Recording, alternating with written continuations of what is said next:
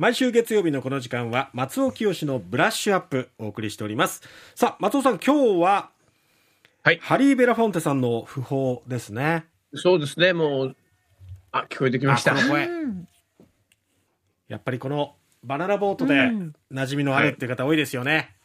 そうですね。これずっと聞いていたいぐらいやっぱり、今聞いても本当にあのキャッチーでもあるし、うん、えー、なんかこう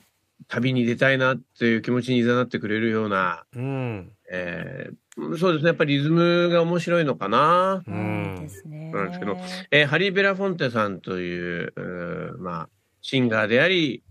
えー、俳優であり、そして本国アメリカでは、うん、えー、社会活動家としてもよく知られている、うんうん、えー、もう本当に、えー、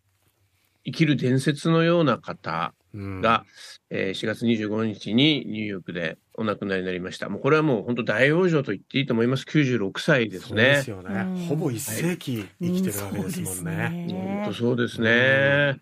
えー、あのー、まあ日本ではね、あのー、さっきあのお話しされたようにこのバナナボート、うん、これがやっぱり何と言っても有名で、あの野茂英雄さんがメジャーで。にいた時に、そうですそうです。秀夫でしたよね。そうなんですよね。まあ、そう聞こえるっていう空耳から始まった、うん、えー、まあこのバナナボードがテーマソングのように使われて、えー、あの、カバーバージョンなんかも当時いくつか出て、うん、あの野茂英雄のテーマみたいな、うん、えー、リバイバルがね、起こったことがありましたけども、えもともとこれ1956年のヒットでありまして、えええヒットした時のハリー・ベランフォンテさんは、まあ、20代の終わりぐらいですかね。えー、あのハリー・ベランフォンテさんは、あの、さっきも話しましたように、音楽だけじゃなくて、えー、俳優としても知られた。まあ、端正な顔をしてましたね。あの、うん、万人がハンサムって、おそらく世界中の誰が見ても、ハンサムって言ってしまうような、うん、あの、まあ今、このルッキズムの時代で顔の話ばかりするのもあれですけど、うん、ただこの、あの顔立ちというのが、あやっぱ彼を50年代にしては大変珍しく、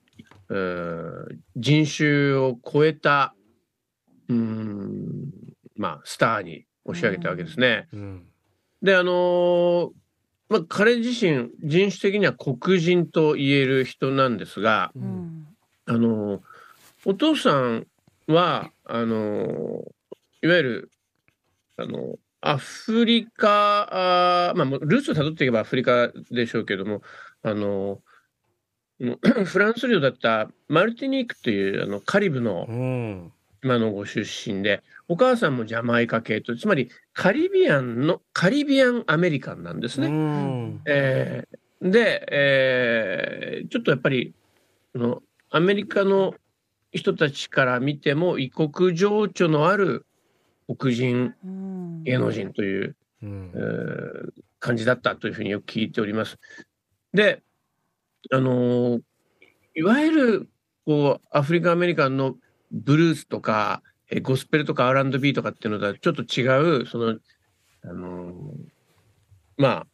カリビアン発祥のそのカリプソですとかね、うん、えー、そういうリズムの面白さで知られる歌を、まあ、歌いこなして、うん、世界的にヒットしたと。で、このバナナボートって曲も、まあ、もともとはジャマイカの、あのー、肉体労働に従事している人たちが、まあ、要は、あの、船にバナナを、煮積みっていうんですかね、積み込む時の、えー、その時に口ずさんでた歌を、まあ、よりポップに、えー、仕立て上げたというのが、この曲でありまして、あのー、これ日本でもね、カバーバージョンが出てるんですよね。あの、有名なのは浜村美智子さんっていう人ですけど、まあ、要は世界的大ヒットになったってことですよ。そうですね。えー、で、このハリー・ベラフォンテさんの何が素晴らしいかというと、えー、そういうことで得たあ名声というのを、うん、まあ、名声の使い方というんでしょうか、うん、そういうのに対して大変自覚的でありまして、えー、何しろ、あのー、バーミングハム運動っていう、その、まあ、差別に対する反対運動で投獄されていたキング牧師、うん、キング牧師の釈放金を支払ったあお一人がこのハリベラフォンテというふうに言われてまして、うん、ですから我々今の教科書で出てくるようなキング牧師のような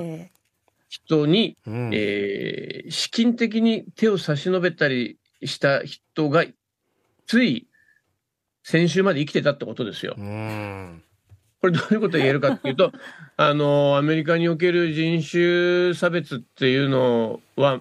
あの、そんな昔のことではないし、まあもっと言うと、今も根強く残っているということでもあります。で、彼はもちろんアメリカ国内における、その差別の目を摘み取るということだけではなく、やっぱ世界中にそれを広げなければという気持ちがあって、うんうん、えー、ずっと継続的にこの社会活動、社会運動っていうのに関わっていまして、で、えー、80年代には We Are the World を提唱するんですね。はい、えー、マイケル・ジャクソンの歌声聞こえてきましたけども、まあ、マイケル・ジャクソンはね、もしかしたら今、あのー、最も認知されている社会活動家と言えるアーティストの一人かもしれませんけども、まあそういった、えー、なんて言うんでしょうね、成功した人が、うん、そのどんどんその自分の成功とか幸福をバトン渡していくというペイットフォワードの精神っていうのが、